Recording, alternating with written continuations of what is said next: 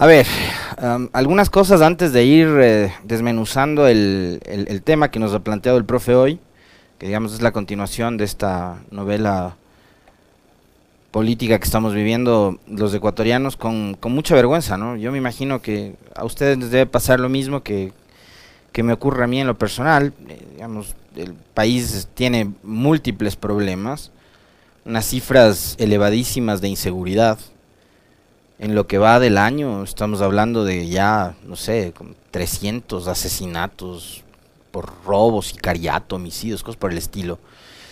Em, un desempleo altísimo, un país que no termina de, despegar después de eh, la crisis que nos ha planteado la economía, por un lado, que ha sufrido, vamos, golpes y problemas durante los últimos eh, años. Y después combinado eso con el problema sanitario, ¿no? El encierro, el confinamiento que generó eh, el cierre de muchas empresas, la pérdida de miles de plazas de trabajo, el haber tenido un gobierno mediocre como el de Moreno, que mm, empezó a, como nos decía ayer, fíjense ustedes, Adrián Ibarra, justamente a propósito de CNT, empezó a, a destruir lo, lo, que había, ¿no? Entre otras cosas, una empresa deja de ser eficiente precisamente porque va sacando a los mejores trabajadores, a los más preparados, a los más profesionales, etcétera, etcétera. Entonces, eso pasó no únicamente en CNT, sino en muchas otras empresas públicas, en servicios. Ahí está, por ejemplo, lo que sucede con el registro civil. Nuestras compañeras estuvieron la semana pasada precisamente dando cuenta de los inconvenientes que hay en la atención de cosas y trámites que a uno antes le tomaban 10, 15 minutos y hoy tiene que tomarse por lo menos mediodía, ¿no? Para sacar una cédula, un pasaporte y cosas por el estilo. Em, y claro, eh, vemos que el país no termina de despegar porque además nuestra clase política está enfrascada en discusiones que son estériles. Pero dejan de serlo, la verdad, cuando ya nos plantean a los ecuatorianos, digamos, asuntos que tienen que ver con temas mucho más estructurales y uno de esos es la corrupción. Me he quedado absorto de ver cómo el presidente de la República tiene que dar disposiciones para que en este país instituciones que deberían actuar de oficio lo hagan, ¿no?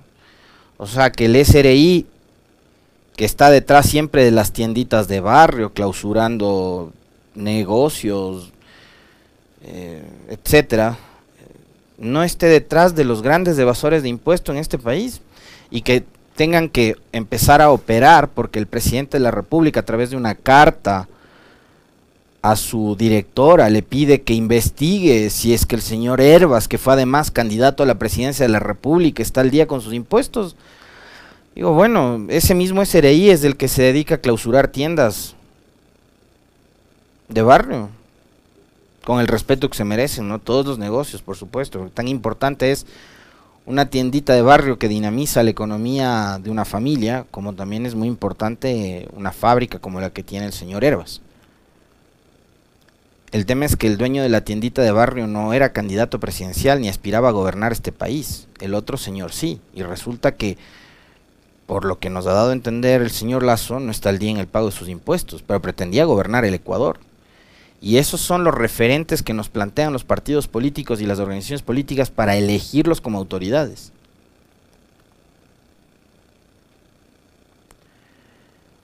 Que la fiscalía tenga que empezar a operar eh, también por el pedido de del presidente de la República. Y no, y fíjense ustedes en este caso, no únicamente eh, refiriéndonos al tema particular del señor Herba, sino lo que ha sucedido alrededor de la publicación de una nota de Diario Expreso con respecto de Joaquín Villamar, el ex esposo de la actual alcaldesa de Guayaquil, Cintia Viteri, quien habría comprado 80 solares en una zona que va a mejorar considerablemente su plusvalía cuando empiece a construirse el nuevo aeropuerto de Guayaquil. Eh, esas cosas no deberían las instituciones a cargo del control financiero, el SRI, la UAF, etcétera, no deberían investigarlas, averiguarlas, sin necesidad de que el presidente a través de una carta pública les exija que hagan lo que tienen que hacer. Es decir, que cumplan con su deber. Pero casi, casi que de las orejas, ¿no? Decirles, tienen que hacer esto, vean lo que está pasando. Eso por un lado. Y por otro, ya eh, nuevamente involucrándonos en el, en el análisis político del, de los últimos acontecimientos que hemos visto como país, repito, con vergüenza, porque han sido bochornosos, porque está involucrado el presidente, porque está involucrado un ex candidato presidencial, porque están involucrados legisladores.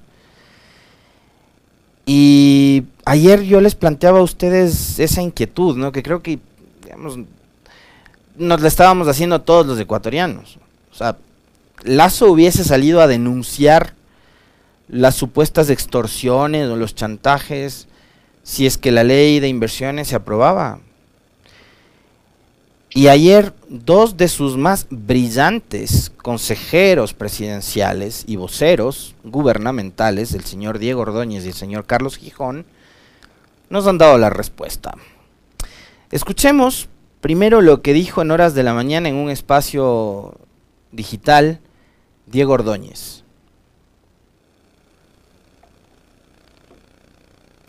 Timing es importante en política, Diego.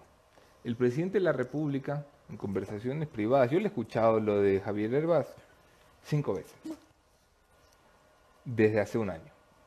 Ha esperado a que la izquierda democrática no le des los votos para pedirle al SRI que lo investigue. Eso no es chantaje. No, no es chantaje. ¿No? chantaje se Te hecho al SRI encima si no votas por si no, votas por mi ley. Es que el chantaje es yo espero algo a cambio, pues. Que votes por mi ley. Pues, y cuando no votaste te echo el SRI encima. la ley está la ley está archivada, esa ley está archivada. 7 de la mañana con 18 minutos. A ver, punto de partida. Me llama mucho la atención que el periodista diga que ha escuchado cinco veces en conversaciones privadas el relato de que Herbas es un evasor de impuestos de palabras del presidente de la República desde hace un año. Primero me parece interesantísimo que el presidente de la República se reúna de forma privada con periodistas y les diga que hay actores políticos que evaden impuestos y que los periodistas se callen y que no lo denuncien. Súper interesante, eso, de entrada. Después, Diego Ordóñez dice, bueno, finalmente la ley estuvo archivada. El periodista le menciona el tema del chantaje, el tema del timing, porque claro, conocemos las revelaciones sobre Herbas cuando el gobierno se queda sin los votos de la ID. Y sale el presidente a denunciar que hubo asambleístas, ojo, estas son sus palabras, corruptos y ladrones, que le pidieron no solo cargos y cuotas políticas a cambio del voto, sino dinero en efectivo. Pero eso se conoce una vez que la ley fue archivada, pues. Interesante hubiera sido conocer antes. Yo no voy a, cuestionar el hecho de que se reúnan con unos y otros. La política es eso, es, es conversar, es dialogar. Y obviamente en este caso en particular, es un hecho de que habían operadores políticos del gobierno que estaban hablando, reuniéndose con legisladores de distintas bancadas. En este caso específico, Pachacutic. ¿Qué fue lo que dijo Salvador Quispe en su cuenta de Twitter el día de ayer a propósito de las revelaciones que hiciera el presidente de la República en torno al tema de los asambleístas corruptos y ladrones? Después publicó una carta, ¿no? Pidiendo a la fiscalía que los investigue. Ayer ha dicho que espera que llegue la fiscal al país para entregarle de forma física y con su firma el pedido de denuncia. Pero veamos qué fue eh, lo que respondió Salvador Quispe, que me parece a mí ha sido el más em, el más frontal de los legisladores de Pachacuti, por no decirlo de otra manera. Señor presidente, Guillermo Lazo, diga a los ecuatorianos cómo así su subsecretario de Articulación Intergubernamental del Ministerio de Gobierno, Juan Holguín, se ha convertido en el hombre del maletín para poner trampas políticas y comprar asambleístas. Ojo, ahí está, eh, me parece que es Juan Pablo Holguín, no sé si la, Meli me, me, ratifica chequeándole la, la, cuenta de la cuenta de Twitter. Creo que es Juan Pablo Holguín. Voy a ver por acá, creo que lo tenía. Enviado del Ministerio de Gobierno, según lo ha mencionado el asambleísta Salvador Quispe. Juan Pablo, Juan Pablo Hidalgo. Ay, perdón, dije Holguín. perdón, perdón. No avanzaba a leer. es Juan Pablo Hidalgo. Señor presidente Lazo Guillermo, diga a los ecuatorianos cómo así su subsecretario de Articulación Intergubernamental del Ministerio de Gobierno, Juan Pablo Hidalgo, se ha convertido en el hombre del maletín para poner trampas políticas y comprar asambleístas. Esta acusación también es muy grave.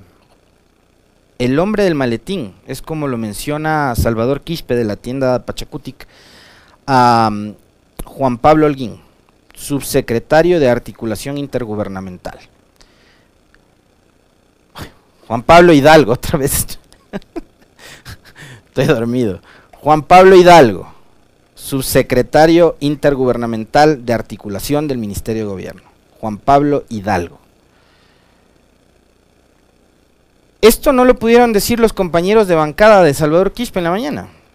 Escuchemos cuál fue la reacción de los legisladores que además habían dicho a las 11 de la mañana, vamos a decir con nombres y apellidos, quiénes fueron los funcionarios o quién fue el alto funcionario del gobierno que se acercó a nosotros para conversar.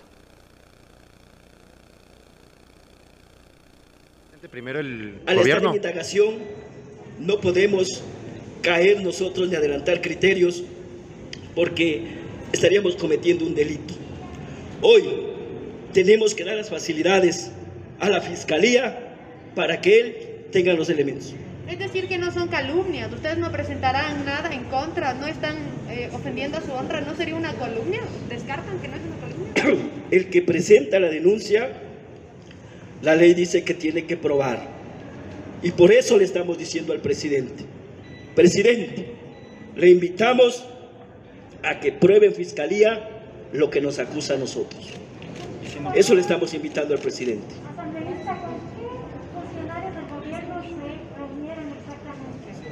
Con algunos. No podemos dar los nombres por el momento. Tenía que haberlo hecho con la misma certeza con la que lo hace Salvador Quispe, señalando al señor Juan Pablo Hidalgo. Pero ahora escuchemos lo que dijo Carlos Gijón en horas de la tarde, en una rueda de prensa en el Salón Azul de la Presidencia de la República, en donde termina de, yo creo que de embarrarla más todavía, ¿no? De comprometer más al gobierno y al presidente Lazo. ¿Qué fue lo que dijo Carlos Gijón? El presidente de la República esperó hasta último momento que con espíritu patriótico los legisladores analicen la ley y voten a conciencia.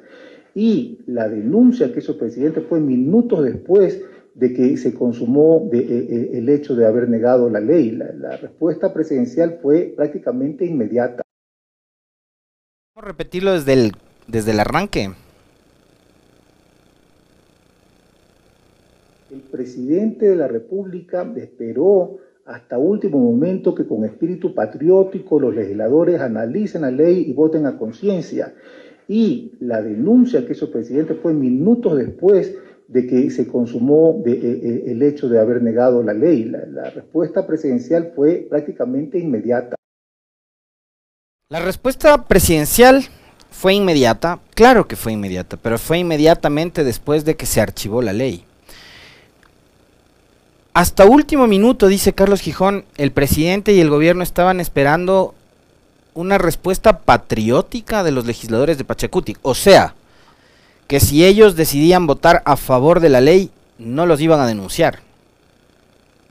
Eso saben qué es lo que demuestra? Que la supuesta lucha contra la corrupción es una mentira. Es un engaño. Lo que estaban buscando y lo que estaban esperando era que pongan sus votos a favor de la ley. Y seguramente estaban utilizando este asunto en particular para chantajear.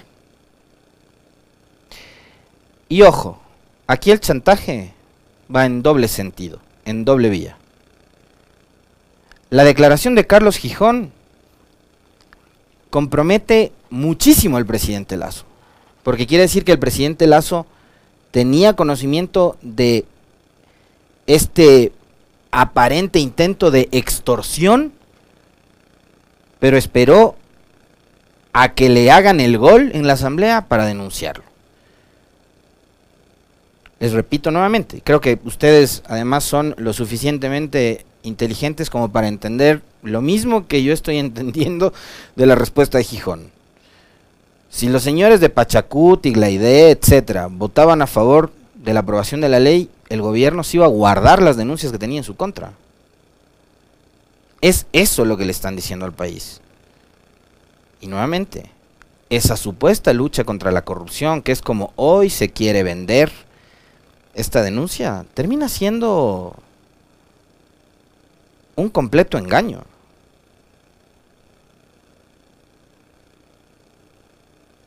Increíble. Y vamos a ver qué es lo que dicen los periodistas que son los más fervientes líderes de las barras bravas, ¿no?